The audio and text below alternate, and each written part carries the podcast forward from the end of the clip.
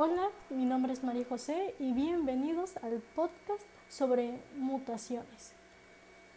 Todos los organismos están sujetos a sufrir un cambio en su ADN debido al metabolismo propio o por defecto del medio ambiente, lo que los hace presentar variabilidad genética dentro de una misma especie. Esta variabilidad se debe en gran parte a los procesos evolutivos a través del tiempo que involucran mutaciones estables.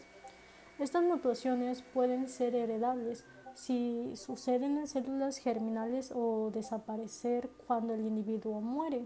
Si se presentan en células somáticas, también pasaría lo mismo. Hugo de Vidries, botánico alemán, descubridor del Mendel, descubrió por primera vez la presencia de mutación en 1909. Posteriormente, Hermann Müller pudo relacionar la exposición de los rayos X con un aumento en la tasa de mutaciones. Ok, esto se ve mucho más en animales, en frutas, vegetales, que en personas. En personas un ejemplo, un caso muy dado son los, los chicos con Alzheimer, se podría decir ya que aquí es una pérdida de memoria. También lo vemos en animales, ya desde tortugas con dos cabezas, o a veces lo que pasa en esas mutaciones es que al no poder sobrevivir por la capacidad en donde vive, la región en donde viven, estos mueren o tienen un largo de vida muy corto.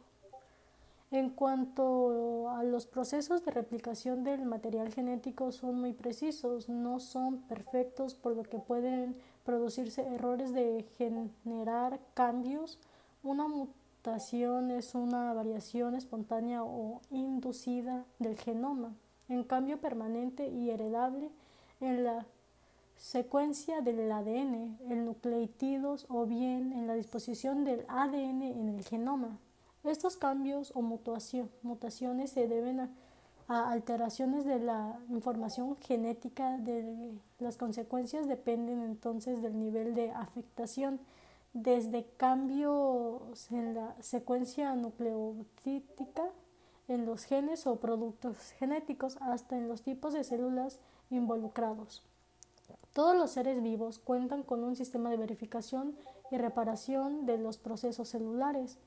En el caso de la replicación del ADN, existen sistemas de reparación específicos y bien coordinados, pero en ocasiones las lesiones del ADN que escapan a esta verificación serán causantes de ocasionar mutaciones. Por lo tanto, la efectividad de la lesión depende tanto de la tasa de individuo celular como de la eficiencia de los mecanismos de reparación entre el aumento de las lesiones del ADN cuando ambos factores están incrementados, el resultado será una mayor generación de mutaciones o mutagénesis y carnisogénesis.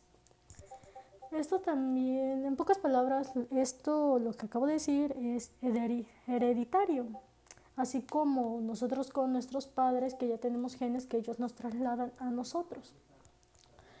La clasificación de mutaciones pueden clasificarse desde diferentes enfoques. Pueden ocurrir tanto en genes como los cromosomas, en el tejido somático, en el tejido germinal, lo que define una mutación somática y germinal respectivamente.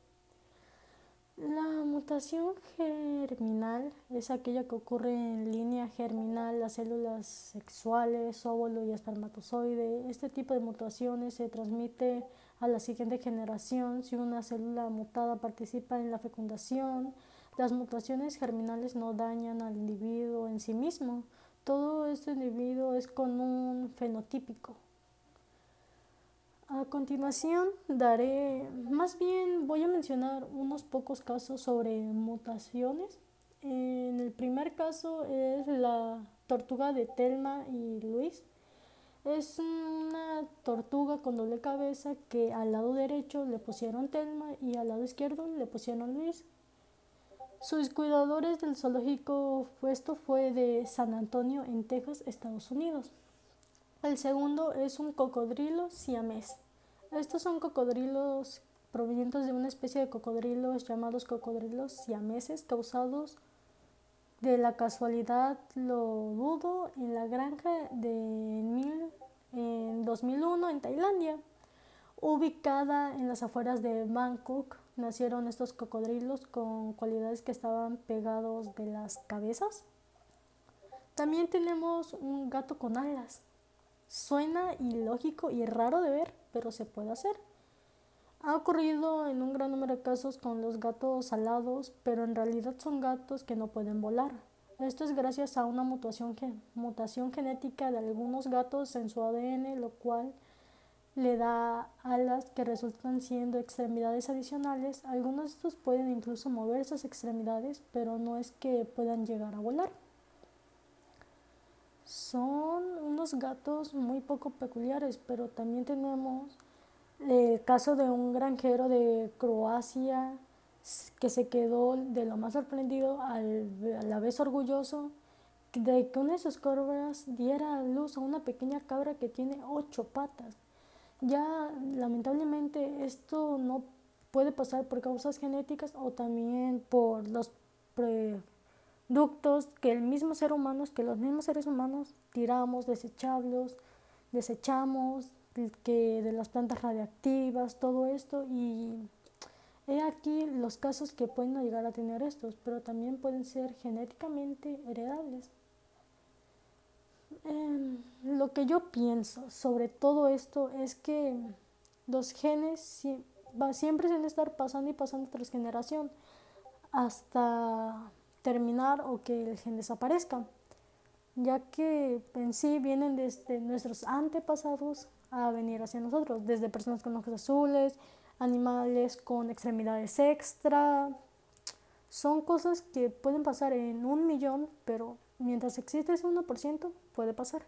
De mi parte, muchas gracias y esto es todo por el podcast de hoy. Hasta luego.